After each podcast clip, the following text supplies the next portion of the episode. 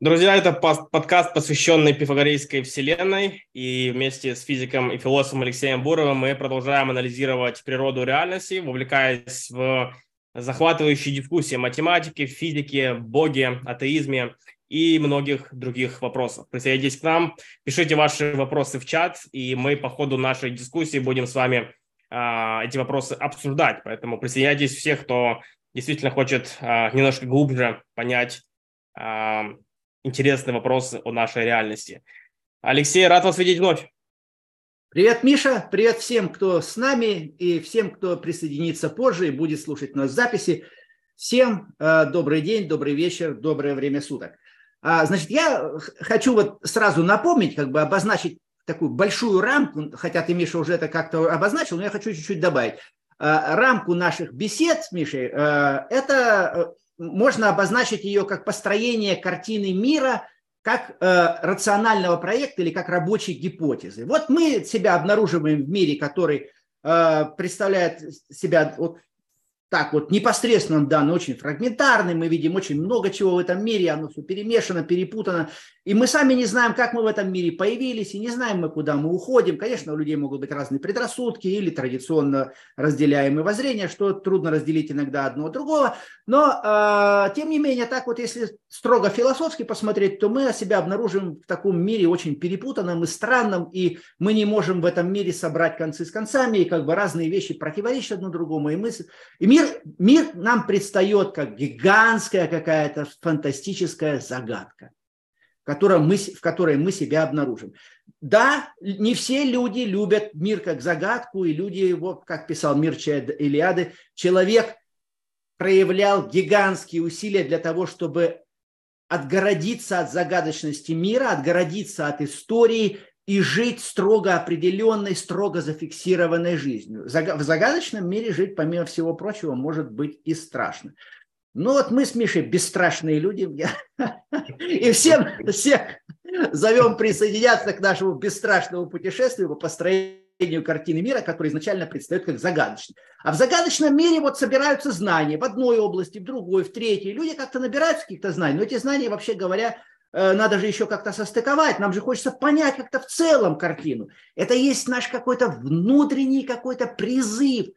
Кто я, где я, что такое мир в целом, почему он столь упорядочен, почему в нем есть прекрасное и страшное, и ужасное, и, и откуда мы приходим и куда мы уходим. И вот все эти, почему порядок, а не хаос, и все подобные вопросы, они образуют сеть такую, некоторую сеть предельных вопросов, да, и вот эм, Э, философия они называются предельными вопросами, и, в общем-то, эта сеть, она вся, там каждый узел завязан на другой. Она в каком-то смысле цельная. Начни только разбираться с одним узлом, и ты зацепишься за другой. Зацепился за другой, ты обязательно зацепишься за третий. И вот мы эту сеть, мы попытаемся, или элементы пазла, можно еще такие, такой вот, э, таку, э, такую метафору использовать. Мы из этих элементов пазла или из этих узлов – из этих данных о мире, которые мы имеем, на которые мы как-то можем полагаться с большей или меньшей степенью надежности, мы попытаемся собрать нечто цельное. Почему мы это делаем? Зачем? Да потому что это чрезвычайно важно. И в этом есть первичная интуиция. А почему это важно, кто-то спросит. Я скажу, я не знаю. Почему? Но я знаю, что это страшно важно. Это какая-то базовая интуиция, врожденная очень многим людям. И люди, которые пытаются от этой интуиции заслониться, они очень часто попадают в очень тяжелую ситуацию. Они попадают в ситуацию бессмысленной жизни. Вот. Поэтому вот бессмысленность жизни, испытываемая иногда человеком, это есть оборотная сторона ценности вот этого глобального видения, этой картины мира, которая показывает важность и цельность и Вселенной, и человека, и меня лично, моего личного пути, Мишиного пути, пути каждого из вас, наши дорогие слушатели, пути каждого человека, который человек может или открывать, или наоборот закрывать для себя, блокировать. И вот в одном случае он будет испытывать некоторую усиливающуюся радость жизни, принятие жизни, несмотря на весь трагизм жизни, который, конечно же, ни, никуда не уходит ни в каком случае. Каждый из нас его получает в той или иной мере. Вот, нулевой меры нет ни у кого, наверное. А, но вместе с тем, несмотря на трагизм, если ты нащупал как бы свою, свой путь, свое предназначение, если ты не прячешься от загадок, задач, трудностей, то а пытаешься их раскрыть, идешь на дерзновенные гипотезы, строишь эту картину мира, то ты, в общем, получаешь некоторое очень глубокое удовлетворение и смысла жизни твоей пребывает. Вот я хочу в подтверждение этого прочитать мою любимую цитату Шрёдингера. Я читал ее на нашем прошлом подкасте, но, может быть, она маленькая. Шрёдингер, э, Эрвин, это один из отцов квантовой механики, и философ также очень интересный. И вот он где-то ближе уже к концу жизни писал, это кажется простым и самоочевидным, и все же необходимо сказать.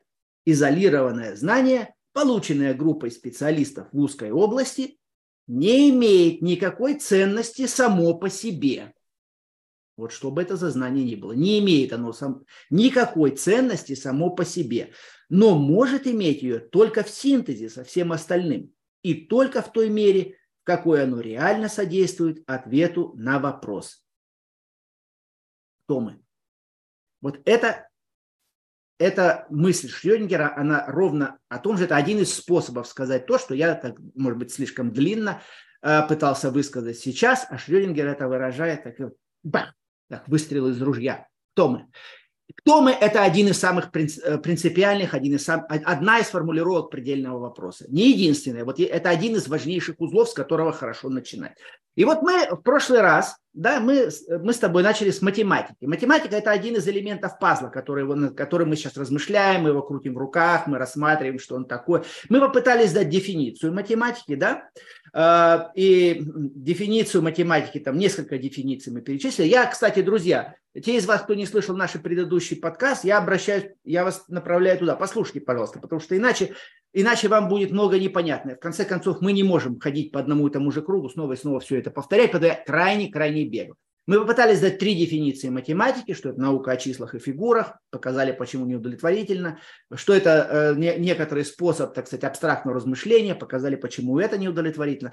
А потом вспомнили э, определение Рене Декарта, выдающегося философа и математика 17 века, что математика, она, что это такое? Это некоторое особенное знание о без, потенциально бесконечных цепочках ясных и отчетливых истин, которые можно нанизывать и нанизывать одну на другую, так сказать, отталкиваясь от одной к другой, к третьей, и строя сколь угодно длинные цепочки абсолютно достоверных, ясных и отчетливых истин, так, чтобы они не теряли эту абсолютную достоверность. Это вот есть, это есть математика. Вот это, эти цепочки, соединение этих вот цепочек ясных и отчетливых истин декартовских, это, собственно, и есть, то математикой называется доказательствами. Вот математическое доказательство, оно э, веками считается ну, некоторым образцом, некоторым эталоном доказательства. Говорят, доказал просто с математической точностью. Это значит, ну тут уже как бы не придерешься. Тут места для сомнений не остается. Да, вот если места для сомнений не остается, то это и значит, что, что вот эти декартовские ясные отчетливые истины реализуют. Для сомнений не остается и для пояснений тоже. Пояснений не требуется. Вот в живом языке нам всегда требуются пояснения. И никогда их не бывает, что вот все они исчерпаны.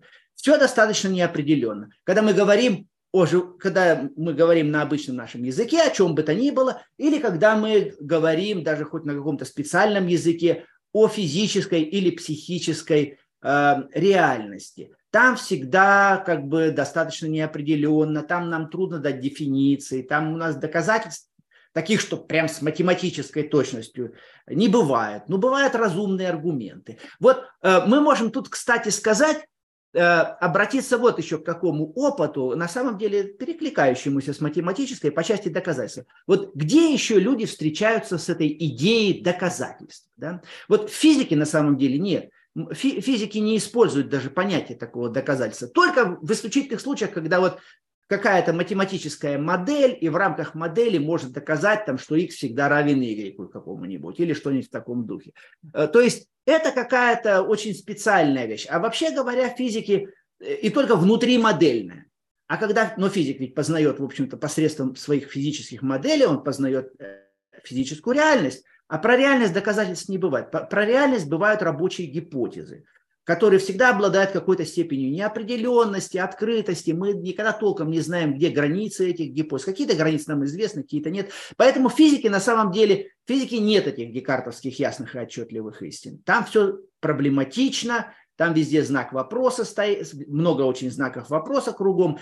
И всегда э, любое утверждение, вообще говоря, открыто для критики, открыто для возможных уточнений, где-то опровержений, где-то подтверждений. Ну, в общем, там ясных и отчетливых истин в физике-то нет. Вот, поэтому физики не используют понятие доказательства или используют только, вот, как я сказал, внутри модели. А вот где используется понятие доказательства? Ну вот, оно используется в судопроизводстве еще, да? Помните у Высоцкого в Алисе, как черная королева говорит, вина доказана, отрубите ему голову. Да, вот, вина доказана, да, перед судом. Вот судейский язык, вот формальное право, как оно развивалось на самом деле с, с римского права, которое было греческим полисным правом изначально, оно развивалось на самом деле с большой оглядкой на математику и стремясь, насколько это возможно, следовать э, математическому канону строгости. Ну, конечно, никогда этого не достигая. И поэтому э, доказательства, которые в суде принимаются, они всегда условны, поэтому в судах бывают апелляции. Вот э, там признали Иван Петровича виновным, да, украл он там чего-то или совершил какой-то поступок, а Иван Петрович говорит, не крал, это ошибка судейская, это там, не, там свидетели подкуплены, или просто так случайно совпало, там моя кровь там оказалась совсем по другим причинам, там у Штирлица отпечатки пальцев оказались на чемодане радистки, просто по чистой случайности, он помог перейти ей дорогу. Ну, в общем, этой девушке хорошенькой. Вот э, судейские все доказательства, они не такие, как математические. Слово тоже, а смысл он ближе где-то к физике на самом деле. И, и даже с меньшей еще достоверностью, чем в физике судейские доказательства.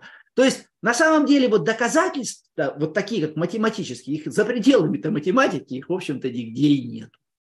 Они как, как, как были в математике, так и появились. И вот э, далее, и, и вот это и есть вот эти вот цепочки ясных и отчетливых истин, этих блистательных не подкопаешься доказательств. Они чисто умозрительные. Да? Вот это, это чрезвычайно интересно. Математика на самом деле, предмет ее, о чем математика можно спросить, да? каков ее предмет? Вот, понятно, что предмет физики – это материя физическая, это вот законы материи. Да? Предмет биологии – это вот изучение живых существ. Ну да, мы, нам трудно сказать, что такое материя, это трудно дать дефиницию материи, биологи спорят, что такое дефиниция жизни, философы тоже спорят. У меня есть своя дефиниция жизни, даже две. Вот. Но, э, тем не менее, это, это затруднительная тема. А вот э, математике можно дать деф, дефиницию все-таки? Э, что такое математика? И каков предмет математики? И вот это нас ставит, ставит в затруднительное положение. Вот, вот я привел это вот декартовское, э, эту декартовскую дефиницию. Э, хороша ли она, удовлетворительна ли эта дефиниция. А надо посмотреть на историю математики для того, чтобы ответить на этот вопрос. Как вообще математика работала? И вот как, как она развивалась, э, из чего она стартовала, э, куда она двигалась дальше. Да? И вот тут я подхожу э, к теме, собственно говоря, это все было присказка у нас до сих пор, а теперь, собственно, я подхожу к теме нашей сказки на сегодняшний день. А сказка – это история математики, и от, от ее рождения и до сего дня, притом для не математиков, да, потому что для математиков это, это, э, это две будут совершенно разных историй, конечно, потому что историю для математиков э, надо рассказывать одним образом, э, а историю для не математиков совсем другим образом надо рассказывать. Поэтому вот для того, что... И, и это некоторые, это очень трудная задача на самом деле. Мы попытаемся сегодня как-то как ее Э, раскрутить эту задачу. Ну вот э, наши, наши слушатели будут судить, насколько хорошо это нам удалось. Да? И вот, Миша, ты помнишь, в прошлый раз мы говорили с тобой о том, из чего рождалась математика, так сказать, во время ОНА. Она рождалась прежде всего из задач храмового строительства, как самый большой вызов как бы вот проектировщикам храмов. Храм должен быть прекрасен, он должен потрясать воображение. Иначе он просто будет неадекватен задаче, потому что речь идет о соединении человека с богами, а то и с предвечным Богом самим. А это нечто таинственное и волнующее. И это, это что-то касается самой сердцевины жизни человека, что-то чрезвычайно важное и чудесное. И если храм будет просто ну, какой-то избушкой на курьих ножках, то он просто будет не отвечать, не отвечать этой задаче. Хотя были и такие тоже попытки. Вот. Есть даже такое, такая пословица – вера не, не в ребрах, не в бревнах, а в ребрах, да, вот не в бревнах, а в ребрах. Типа вот не в бревнах, значит, вот храм там какой бы то ни был, там любая избушка годится, а главное, что у тебя в душе. Такое движение тоже есть, но это скорее, скорее протест против чрезмерной акцентировки на внешнем мире. Такая, такие, такие опасности тоже есть у, у всех религий, что она может слишком сконцентрироваться, сконцентрироваться на внешних атрибутах и забыть о том, что все-таки главное это, это соединение души человека с Богом или, или с богами, как в античных языческих религиях, в древних это было, так иначе, с какими-то высшими силами. Это главное.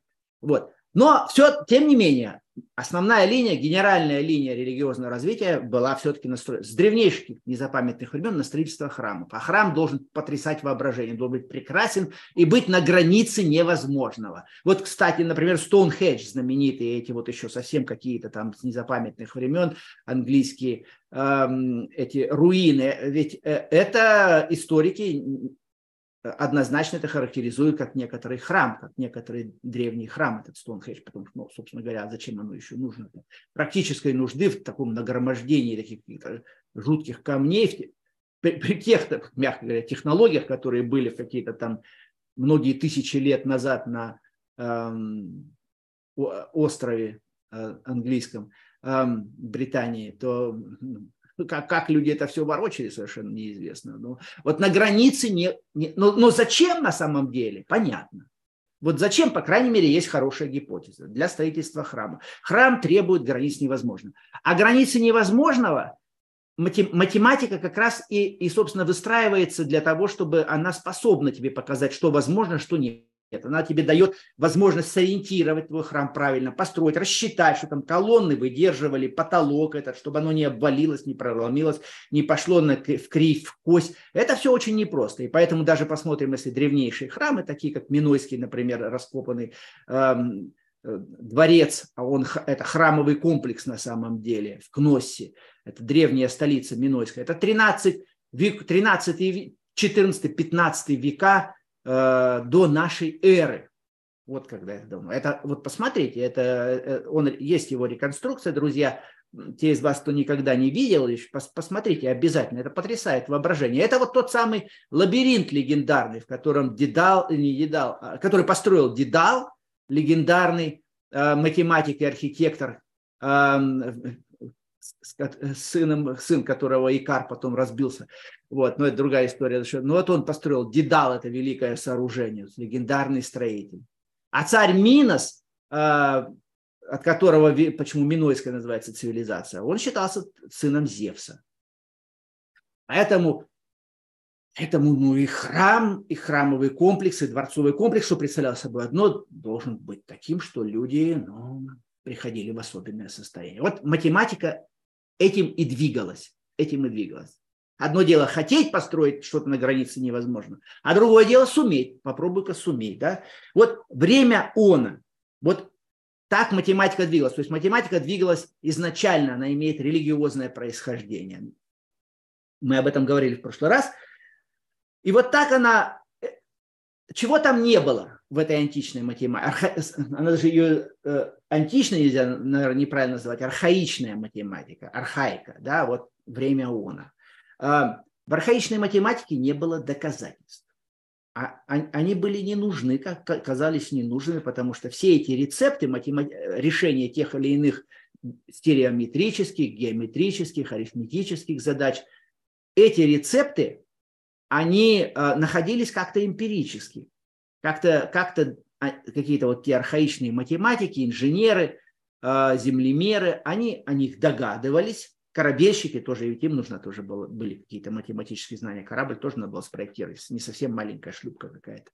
Вот. А, они догадывались, они проверяли на опыте, ну, как все эмпирические знания, они, они получались как-то путем догадок и проверок, методом проб и ошибок, очевидно. А, но божественное откровение исключать тоже не будем, но во всяком случае никаких доказательств там не было не было. И никому не приходило в голову доказывать, что ну зачем? Ну проверили на опыте, все работает. Вот, вот был египетский, например, треугольник со сторонами 3, 4, 5. Вот. Э, этот треугольник прямоугольный, и он использовался египтянами, опять-таки, с незапамятных времен в строительстве для э, построения прямых углов, настройки чтобы вот опять-таки не пошло наперекосяк строение. Но вот то, что угол прямой, это было проверено, это, это, это, это нетрудно проверить, так сказать, с достаточной точностью. Конечно, это не абсолютная была точность, а им абсолютная была не нужна. Они проверяли с достаточной точностью прямой угол, и этого было достаточно. То есть вот эта вот эмпирическая математика, она, как и вся, вся, все эмпирические знания, она а, оперировала с, с приблизительными реально величинами, но с хорошей степенью точностью работавшими, и этого было достаточно. И вот Следующий очень важный этап, о котором мы тоже говорили в прошлый раз, это рождение доказательств. Вот зачем-то, неизвестно зачем, в Пифагор, э, который переехал, э, античный мудрец, э, умер, умер он в 499 году и прожил лет 80 примерно, так что ну, можете дальше сосчитать, 400, 499 год и еще 80 лет прибавить, да, то есть это где-то 587 какой-то, 597 год, вот так. Вот такие годы жизни. Вот, э, у Пифагора он родился на острове Самоси, это вот Иония, это рядом с Малой Азией, Турцией нынешней. Там он родился, там были греческие полисы, он, он был сыном купца э, Самосского, э, и много с отцом путешествовал с юных лет и бывал в разных городах. И, в общем, мальчик получил хорошее, очень хорошее развитие.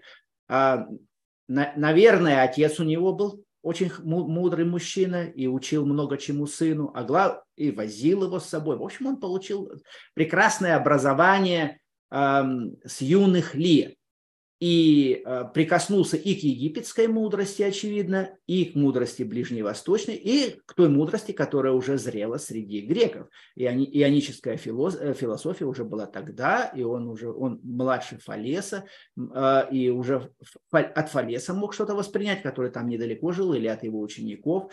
В общем, Пифагор где-то до, до, до средних лет, до середины жизни жил на Самосе, а потом поссорился с самосским тираном и уехал на юг Италии, организовал там свою школу. И, собственно говоря, там основные его достижения есть. И там он начал доказывать теорему. Вот доказательство теоремы идет оттуда.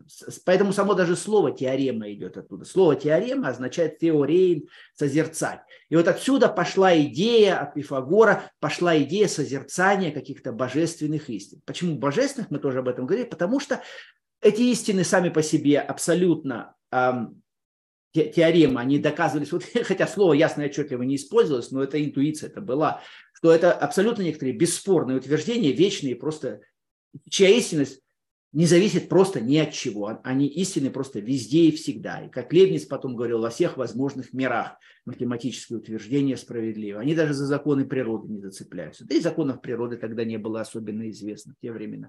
Ни законы природы, ни за наши культурные пристрастия, ни за нашу психологию, ни за нашу биологию, ни за что они не зацепляются. И любая математическая теорема, она просто справедлива сама по себе, везде и всегда. И поэтому, э, и в точности справедлива. И поэтому-то, собственно, эм, они рассматривались как божественные, они принадлежали божественному уму, а какому же еще уму могут принадлежать абсолютно истинные, истинные сами по себе, э, вечно истинные утверждения, они же и умозрительные еще добавок ко всему, да, они какому-то уму принадлежат, раз они умозрительные. Какому уму?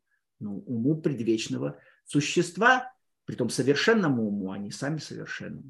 Вот такие какие-то интуиции, от таких интуиций, от таких прозрений рождалась математика, и математика рождалась как форма причастия божественному уму, как, как соединение человека с Богом. Вот мы называем это пифагорейским причастием. Человек соединяется с Богом.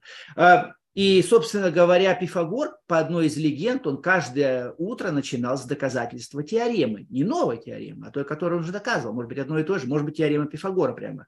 Вот, э, например, а о прямоугольном треугольнике, или о том, что корень из двух невыразим отношением целых чисел, или еще какой-то теорема. Это могла быть одна и та же, могла быть другая теорема. Неважно, он как бы настраивал, это была утренняя молитва, если угодно, утренняя медитация, очищение души. То есть математика рассматривалась как очищение души от всего бренного, тленного, суетного и приходящего. Настрой души на какой-то очень высокий лад – и пифагорейские школы были не только школами математики, это были школы философии, вообще школы политики, а математика играла там некоторую существенную роль духовного камертона. Вот, собственно, когда христиане приходят в церковь на э, причастие, на исповедь на причастие, то это своего рода можно тоже ведь рассматривать как некоторый духовный камертон. Мы расстраиваемся, наша душа расстраивается, как музыкальный инструмент расстраивается, и как музыкальный инструмент нуждается в систематической подстройке, вот этот тюнинг такой. И вот э, причастие есть это, исповедь и причастие, это и есть некоторый тюнинг. И вот у пифагорейцев исповеди не было, а, а причастие, по крайней мере, мы ничего об этом не знаем, а, а, а причастие вот обладало вот таким характером, доказательство математической теоремы. Это некоторая медитация, вот такое слово, э, созерцание. Теорейн, слово об этом говорит, теория. Да? Теорейн – это созерцать нечто боже, это созерцать нечто священное, нечто божественное. Такой смысл этого греческого глагола теорейн, откуда идет слово теория. Ну вот, э, и это слово теория было введено Пифагором. Вот, э, то есть доказательство было бы совершенно э, наивным думать и неадекватным историей, э, что доказательства возникли из какой-то нужды, то, что люди хотели в точности убедиться, что так оно и есть.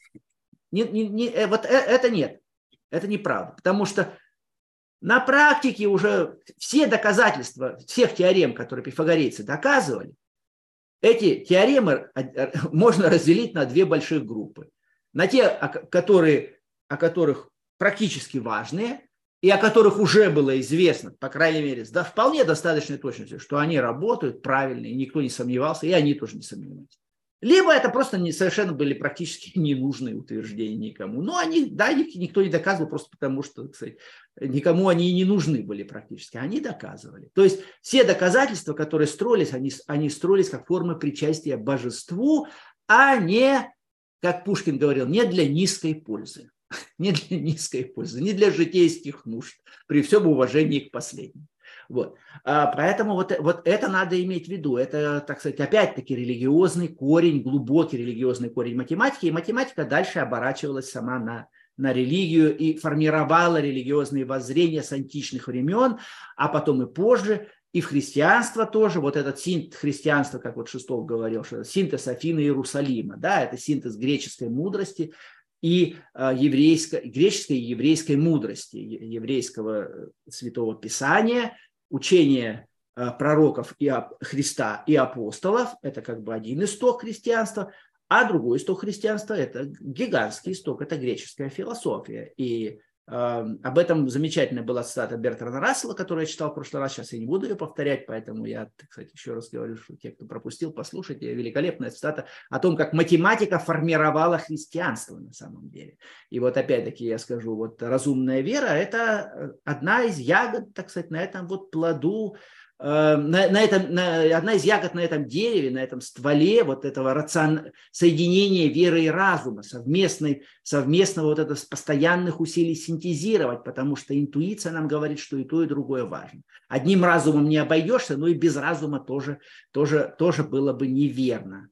Это, это, вера была бы, была бы ущербной, если там разум, разум, она могла легко зайти в какие-то заблуждения, в какие-то тупики и так далее. Мало ли всяких религиозных тупиков.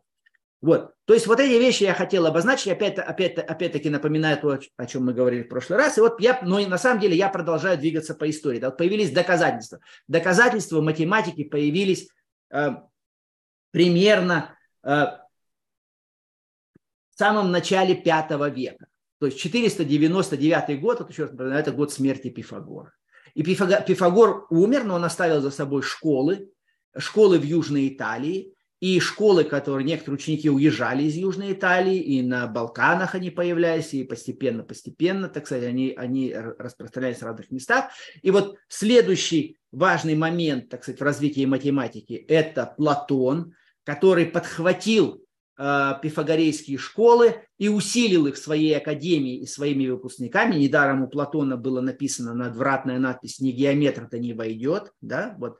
Академия, там ведь Платон учил не землемерию и не ремеслу какому-то э, практическому, а он учил каким-то высшим истинам о мире, о человеке, о том, как людям жить вместе правильно, о политике, о политике как искусстве общего блага. Вот в этом смысле. В чем состоит общее благо? И для Платона учение, математика и учение об общем благе составляли нечто одно. Оно было неотрывно одно от другого.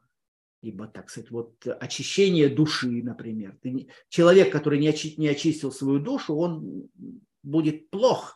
И в политике тоже. Он будет либо дурным гражданином, либо дурным политиком, его будет заносить все время туда и сюда. Вот Платон. Но я о Платоне сейчас особенно говорить не буду. А вот скажу, следующий важный шаг, это э, совершен был в математике, это Евклидом. Евклид – это э, один из представителей школы Платона. Это фи, э, мы о нем очень мало знаем, но то, что немного нам говорит, позволяет судить историкам однозначно, что это был тоже философ-платоник. Э, это один из первых был философов-платоников, переселившихся в Александрию Египетскую. И годы жизни его не очень известны, но примерно в районе 300 года до, до Рождества Христова, конечно. Вот там он основал свою философско-математическую школу. И самым главным достижением Евклида, почему мы его помним, э, является то, что называется формализацией математики. Вот это очень интересный момент на самом деле. Вот доказательство, Евклид, еще раз, это так, грубо говоря, 300 год. А Пифагор, скажем, скажем так, 500 э, год. То есть их, все до рождения Христа. И их разделяет 200 лет. В общем, это довольно много. 200 лет – это что? Ну, это там 8 поколений. Но многие из вас знают о своих бабушках и дедушках, которые жили там 8 поколений назад. Я думаю, очень мало кто хоть что-то может сказать. Поэтому это, это много. Нам кажется, все античность, так сказать, греки, ну тот грек, этот грек, они, конечно, знали друг о друга. Это совсем не обязательно. Но, но, но эта традиция не прерывалась. И что сделал Евклид? Евклид посмотрел на все математические утверждения, на все математические доказательства и спросил, а что стоит в начале этих доказательств? Там есть какие-то начальные положения. Есть начальные положения. Что это за начальные положения такие? Э, с которых стартует математическое рассуждение. Какие-то пер- первоначальные исходные истины. Ведь нам нужно с каких-то истин стартовать. Если у нас никаких истин нет, с которых мы стартуем, то там, собственно говоря, мы ни на что не можем опереться. Какие-то есть исходные истины, принимаемые на веру. И вот Евклид, их, Евклид внимательно продумал это, э, этот вопрос и выделил таких исходных истин пять. Он их назвал постулатами. Пять постулатов. Это геометрия, это не арифметика. Про арифметику он тут немножко оставил будущим поколениям эту же работу. Но геометрию он проработал, и он выделил пять постулатов, а дальше все остальное доказывается на основе этих постулатов. Он еще выделил некоторый базовый лексикон. Э, это точка, прямая, вот такие вот есть базовые понятия. А, а постулаты формулируются них. То есть он взял все эти доказательства, которые шли, он выделил постулаты, он вы, выделил базовый лексикон, и он увидел, как все строится дальше уже, все само собой строится, уже дальше тебе не, не нужно вводить ни новых постулатов, ни, ни, ни новых э, новые термины могут уже определяться строго через старые. То есть он вот все это пространство математики, он упорядочен. А спрашивается, как же математики доказывали теоремы до Евклида, если у них не было понятия об аксиомах и постулатах? Да? Ну, они опирались на базовые интуиции. Например, такую, что вот у Евклида есть постулат, что через две точки можно провести одну и только одну прямую. Через две разных точки можно провести одну и только одну прямую. Евклид это выделил в качестве постулата. А до Евклида как? Неужели люди сомневались, что это не так? Нет, они пользовались этим. Просто они это пользовались, так сказать, не обращая внимания, как, как на нечто само собой разумеющееся. Они просто проскакивали. Как, как мы проскакиваем всегда в мышлении через вещи, которые кажутся нам банальными, самоочевидными. Ведь самоочевидности ж мы... Начни только перечислять самые, самоочевидности, никогда не закончишь.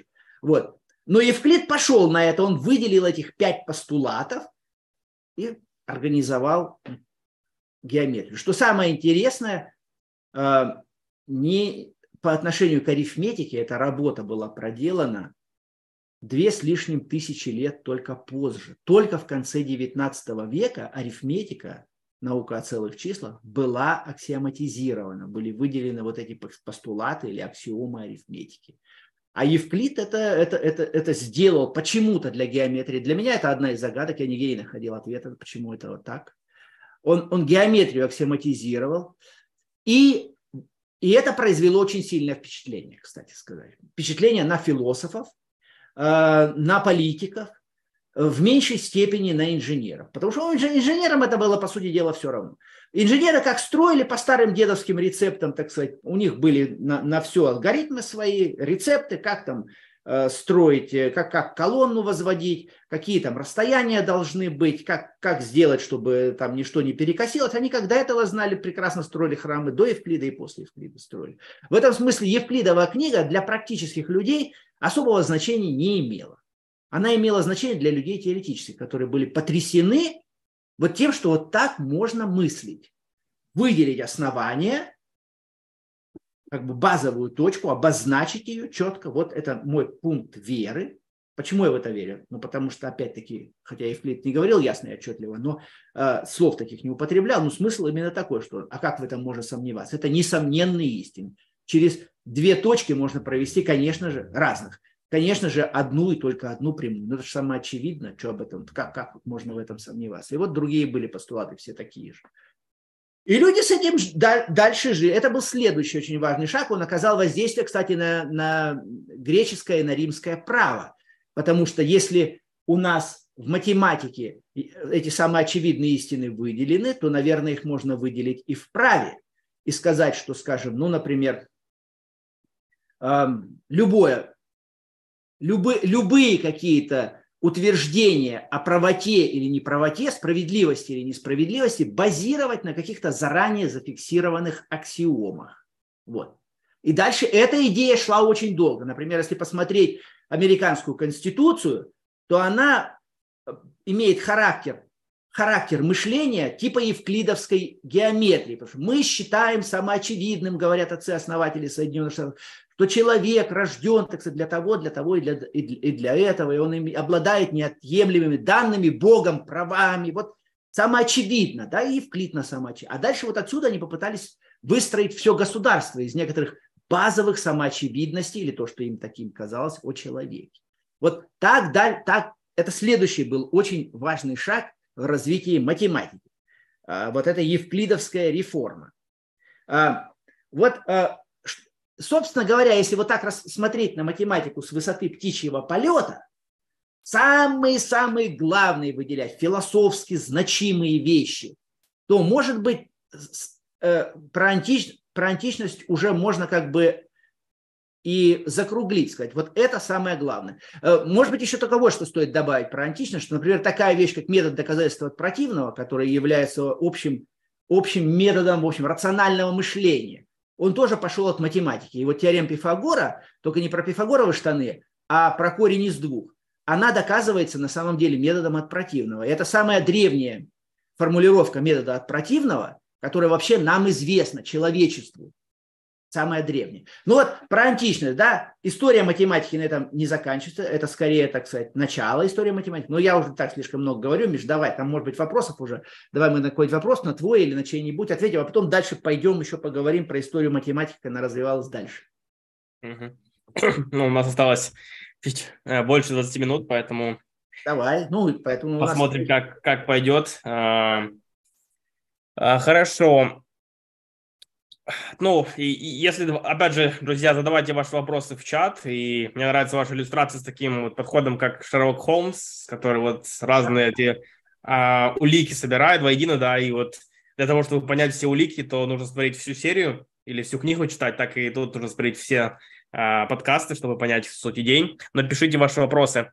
А, из того, что я, я вот такую уловил идею, что, в принципе, как, как бы вот такой атеизм, он чужд самой истории развития математики, как я понимаю, правильно? То есть это, это религиозная интуиция, она двигала людьми с самого начала. Да. А, и вот был ли Платон, например, человеком, верующим в Бога? Он верил в некоторые платонические объекты, да? Но верил ли он, что есть некий абсолют, который стоит за ними? Или как он себе представлял? Конечно. О, да. Мы об... Э, он этот самый последний, самый высший абсолют Платон называл благом.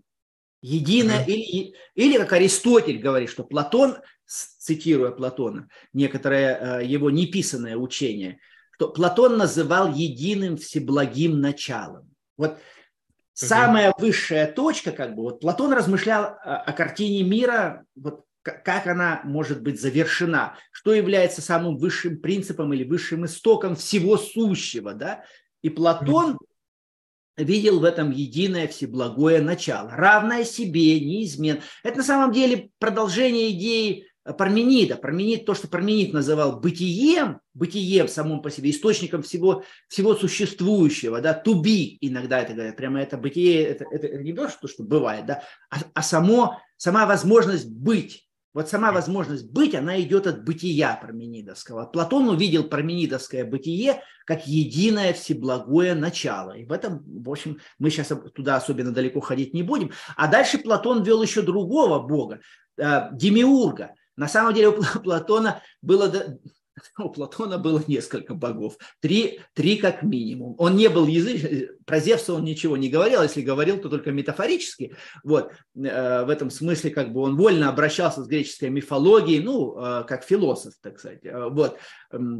А как философ он выстроил свою теологию, и он ее строил на основе разума, что, вот, что может быть выше всего, единое всеблагое начало – а дальше он понял следующую вещь, что это благо, оно равно себе, и оно в этом смысле как бы само, само в себе, это Бог в себе, и как бы от, откуда тогда мир взялся. Что если только есть единое всеблагое начало, то зачем это и, и каким это образом это единое всеблагое начало будет из себя выходить и создавать что-то, что другое, не очень-то благое, не очень совершенное, как бы это какой-то странный ход. У Платона и этот вопрос разбирался, например, на этот вопрос отвечает э, Тимей, Э, пифагореец в диалоге, который называется Тимей, и Тимей говорит, что Бог, попыт...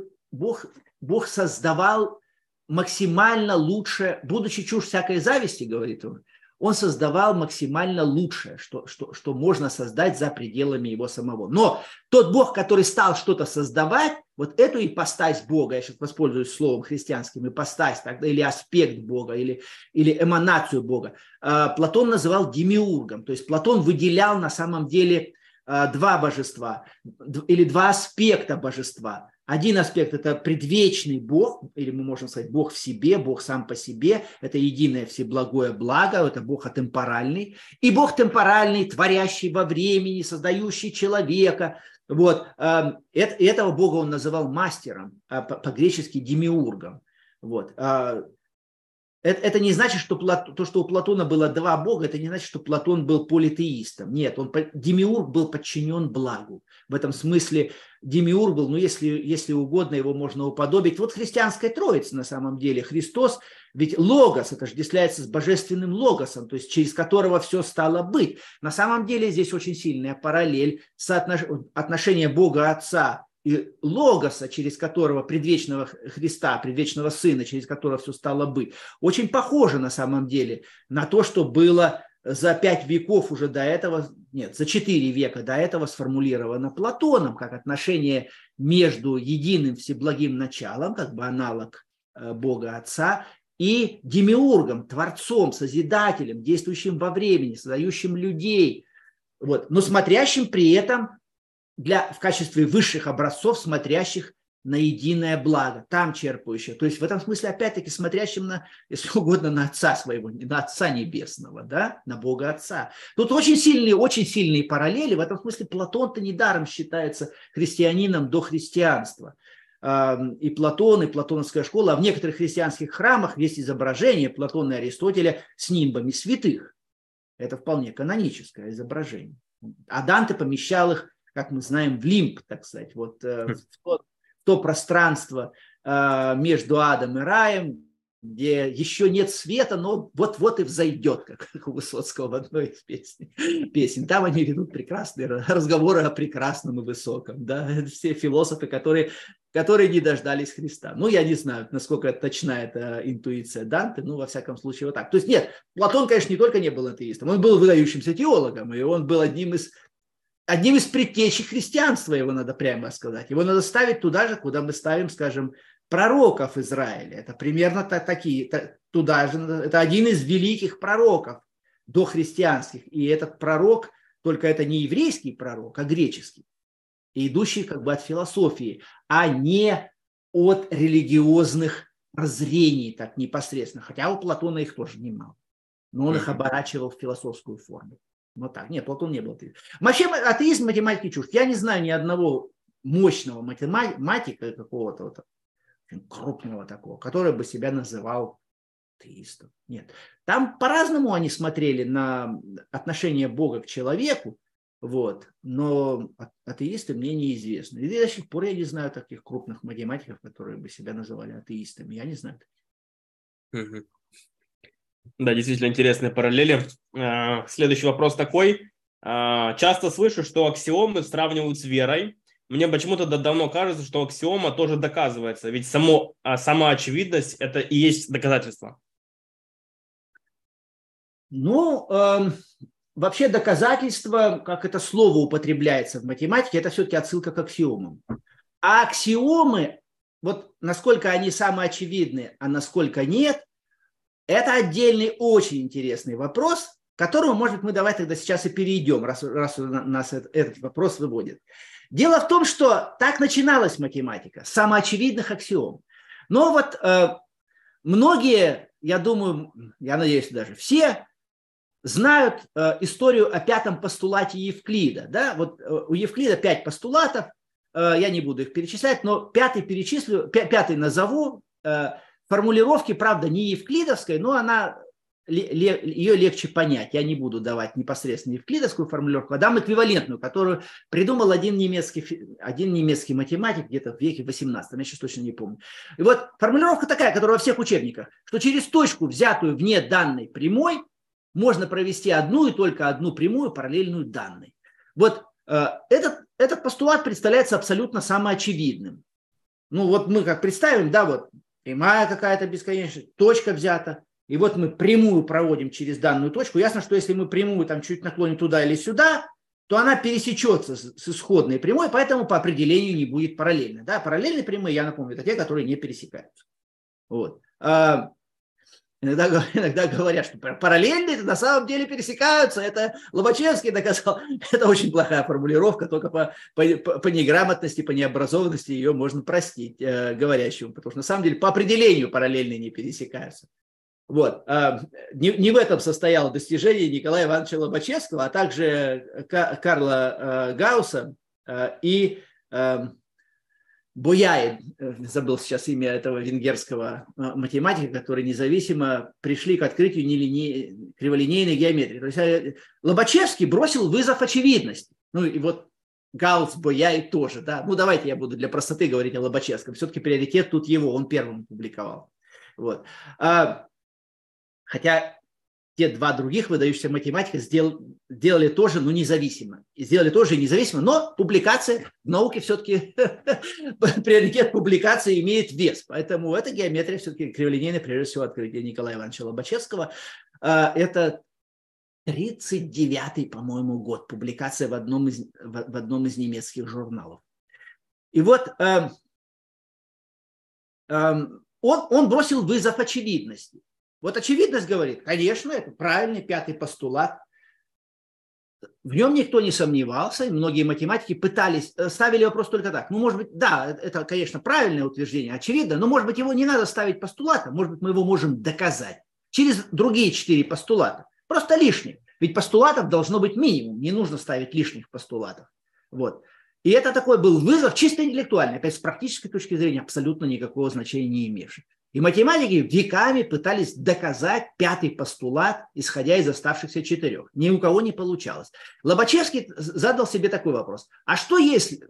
Вот, вообще говоря, он, он себе сказал, мы не знаем, можно доказать пятый постулат, исходя из четырех э, других, или нельзя.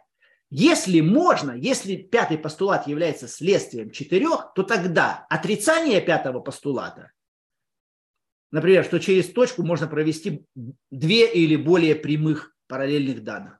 Тогда отрицание пятого постулата будет противоречить оставшимся четырем постулатам.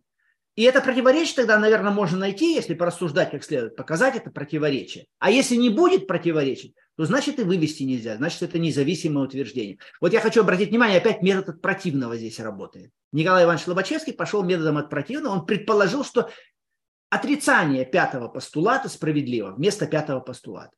И, взял четыре оставшиеся постулата, я их не перечисляю, некоторые самоочевидные математические геометрические утверждения, и, и отрицание пятого постулата, что через точку можно провести не одну прямую параллельную данной, а две или больше.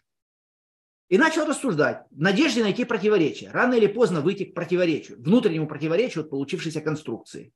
Такого, такого не такой конструкции. И чем больше он строил, чем больше доказывал теорем вот, вот в такой измененной, модифицированной геометрии, тем он не находил противоречия. И, и, тем, и тем, тем крепла в нем э, интуиция, а потом уже все больше и больше уверенность, что противоречия-то и нет, что он открыл другую геометрию, другую возможность. И вот в этом смысле великое открытие математики XIX века, открытие криволинейной геометрии, было обязано победе над самой очевидностью. Вот смотрите, тут вот как получается очень интересно. Мы говорили, что математика из самоочевидности некоторых произрастает, самоочевидности пространства, скажем, если говорить о геометрии. А Лобачевский бросил вызов самоочевидному утверждению, взял утверждение, которое представляется на первый взгляд полным абсурдом, невозможностью какой-то, и по... а увидел, что противоречия нету. И построил эту криволинейную геометрию, не евклидову геометрию. Вот. А то же самое сделал Гаусс. Ну что, кстати, вот интересно, Гаусс это сделал, может быть, даже раньше Лобачев, вроде бы раньше, судя по его запискам, судя по его черновикам, но он не публиковал. А когда его спросили потом, его друг, вот, кстати, отец этого самого Бои спросил, а почему же ты, э, Карл, не, не, не публиковал эти свои результаты? Э, а Гаусс ему сказал, вот этому старшему Бои, отцу, что я боялся, я не хотел слышать крики биотийцев. Такое высказывание. Значит, слышать значит, крики биотийцев, это еще античное выражение, афинское. Значит, био, биотия – это э, область э, Древней Греции, граничащая э, с, с Афинами, вот, э, с Аттикой, граничащая с Аттикой. Ну и как это нередко бывает между соседями, они подшучивали и подкалывали друг на друга. В общем, афиняне, у афининов биотиец был символом такого сельского придурка.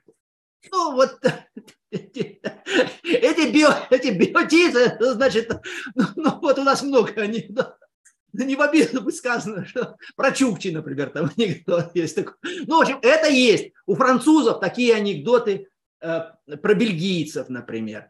У англичан были такие анекдоты про австралийцев. А у австралийцев были такие же точности анекдоты про новозеландцев. В общем, эта история такая, универсальная достаточно. Народы Э, делают, так сказать, придурков из своих соседей, так сказать. Ну вот, очевидно, есть такая потребность психологическая какая-то, выставить соседей дурачками какими-то. Ну вот э, у Афидин дурачками были биотийцы. И они орали попусту, говорили, а что так, они не понимают. Ну, общем, с биотийцами бессмысленно говорить о глубоких вещах. Это простаки, им вот, так сказать, 2 плюс 2 – 4 и хорош. Это они понимают. Больше с них спрашивать не надо. Поэтому Гаусс сказал, я боялся прикриков биотийцев. Что это за биотийцы были такие? Это огромная масса его коллег, математиков, которые верили в самоочевидность. И поэтому скажи им, что через точку проходит не одна, а там две или более прямых параллельных данных. Или, кстати, альтернатива, ни одной нету параллельной. Это тоже вариант. А его проработал позже Риман. Вот а, немецкий математик. Вот скажи им такое, они же орать начнут. Ну, с биотийцами вообще в науке это общая проблема, потому что проблема гениев, которые совершают какой-то прорыв какой-то куда-то. Прорыв невозможный, победа над какими-то самоочевидностями, и обычно то, что называл потом Кун наукой, люди науки среднего ума, они начинают орать, что это невозможно, что это глупость, это дурота, это уберите, это какой-то это антинаучный, это начинают в антинаучности обвинять прежде всего. Это любимый крик биотийцев, это антинаучный. Мы этот крик слышим редко в нашей, среди наших любимых биологов. Там это один из самых популярных криков. Кстати, в физике тоже этот крик тоже раздается постоянно, этот биотийский крик об антинаучности. Но я тут немножко отвлекся.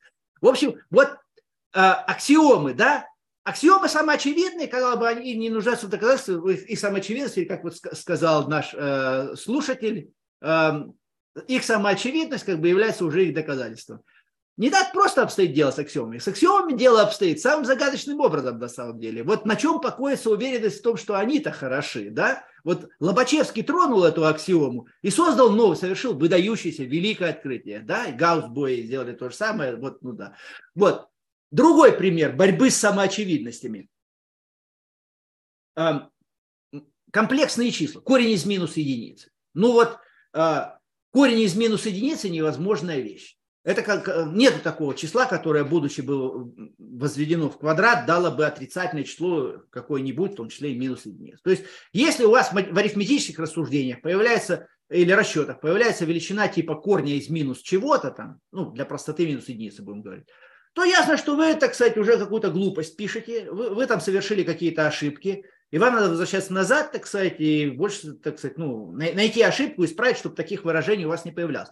Это то, чему учат в школе, то, чему учили всегда. Вот. А, до определенного времени. А итальянский математик Джероламо Кардано, это 16 век, а, работая над, над задачей о корнях кубического уравнения, он увидел такую штуку, что там, в общем, возникают величины типа корней из минус единицы. И а, который показывает, применяя формулу, которую знал, что вообще говоря правильная, но в каких-то случаях там получается ответ корень из минус единицы. И можно, конечно, просто закрыть, сказать, ну да, просто формула не работает в этом случае. И так поступали все, кто с этой формулой сталкивался. А, а Кардана сделал гениальный шаг. Он сказал, а что если я буду с этими вещами просто продолжать работать? И работать, как будто они имеют смысл. То есть вещь явно абсурдная, корень из минус единицы, но он не закрыл тетрадь, не сказал, просто чепуха какая-то получается, надо что-то как-то по-другому и так далее. Тут ясно, что ну все, абсурд. Он сказал, нет, да, вроде бы абсурдно, а попробуем работать. Попробовал работать, и получилось, что корни вот таким образом вычисляются очень эффективно. Потом эти все корни из минус единицы посокращались у него в итоге. Вот. И Получается, что и он показал, что иногда удобно работать со странными вещами, с невозможными вещами, корни из минус единицы. Они стали называться мнимыми числами. То есть на самом деле таких чисел нет, подразумевалось. Настоящие числа реальные, это правильные числа. А, а есть еще числа мнимые, какие-то объекты невозможные, но работать с ними интересно получается. Какие-то интересные ответы. Вот еще, одна, а, еще один пример победы над самоочевидностью. И в этом смысле тут возникает очень интересный вопрос, а что такое тогда... Да, и был, и был введен класс комплексных чисел, а потом судьба этого класса потрясающая совершенно. Это, это просто Золушка, это судьба Золушки, которая едва-едва, так сказать, там вошла, ее едва-едва терпели в доме, там держали где-то там в углу, собирая залу, это вот мнимые числа, как они появились. А потом это, это, это Золушка, она вышла за принца и стала королевой. И вот она сейчас, комплексные числа, у них статус абсолютно королевский в математике и в теории чисел в том числе. Но я не знаю, Миша, мы, мы собирались сегодня поговорить об истории математики. Э, есть еще о чем поговорить, но, может быть, время-то у нас есть с тобой или нет? Или, там как, или, или уже как бы мы должны тут закругляться? Потому что есть еще ряд чрезвычайно интересных тем в истории. Да, нам время, к сожалению, подходит к концу. А, я думаю, что мы могли бы продолжить на следующем подкасте нашу. Давай, на следующем подкасте мы еще поговорим по математике. Ну, видишь, как получается. Ну, так тема обширная, все-таки тысячи лет истории. Да, ну, столько лет, столько мы не знаем с тобой, да, она от время, во время ООНа стартовала, да, вот эти архитекторы этих вот минойских дворцов, этого вот э, ближневосточных храмов, э, пирамид и все такое прочее, это во время ООНа, да. Это, mm-hmm. это, этой даме столько лет, что никто даже не знает, когда она родилась. Нет никаких сведений. Но она вечно юная, с другой стороны, страшно привлекательная. Вот такая вот дама прекрасная во всех отношениях. Настолько древняя, что никто не знает, когда она родилась, нет записи, и быть, наверное, уже никто никогда не найдет. Насколько. Она старше всех, так сказать, там, не знаю сколько. Но, но настолько прекрасна, что молодые люди просто рвутся к ней изо всех сил, набиваются, набиваются в любовники, в друзья этой прекрасной дамы. Да, действительно, тема интересная. А, и, пожалуй, наверное, последний вопрос. Друзья, остальные вопросы мы, наверное, рассмотрим в следующем подкасте уже. А, если мы можем описывать мир, исходя из разных аксиом, скажем, Евклида Лобачевского, то как можно быть уверенным, что те или иные математические утверждения объективные и истинные? Вот. А, можно только сказать так, что а на чем базируются аксиомы? Да, вот э, если уж аксиомы застолбили, то дальше, ладно, стали на колеса и поехали, стали на рельсы и поехали. Все вроде бы отлично. А сами-то аксиомы на чем покоятся? Вот это очень загадочный, интересный вопрос. Казалось бы, ни на чем. Какой-то произвол за ними. Но вот если аксиомы выбрать хорошо, то получается какие-то очень интересные рассуждения можно строить. Можно доказывать красивые теоремы. Вот я пока так отвечу, мы еще об этом будем говорить. Математическую красоту мы не трогаем. Вот я так пока отвечу очень коротко и отчасти загадочно, что математические аксиомы должны быть такими, чтобы из, на, на их основе получалась красивая математика. Вот тогда это аксиомы правильные. Вот так. А другого ответа я не знаю, по-моему, нету никакого другого ответа. Вот только так. Красоты критерий. Критерий, критерий истинности аксиом – это красота. Субъективный? Да, вроде да, но с другой стороны математики как-то соглашаются о красоте математических теорем. И некрасивых теорем, собственно говоря, доказывать никому особенно не интересно. Ну вот так. Красота математическая, она, хотя, может быть, чуть-чуть не столь таинственна, как красота вообще, но тоже в достаточной степени таинственна. Мы о ней не успели поговорить в этот раз тоже, поэтому, ну что ж, ну поговорим в следующий раз о математической красоте еще. Тема не раскрыта. Спасибо большое, Алексей. Это было очень интересно. Спасибо. Друзья, спасибо всем, кто был сегодня у нас на эфире. Присоединяйтесь к нам в следующий раз. Готовьте ваши вопросы. И в прямом эфире мы продолжим наше увлекательное путешествие по миру математики и не только. Да, дай бог. Всем спасибо, друзья. Миша, спасибо огромное. Да, с Богом. С Богом.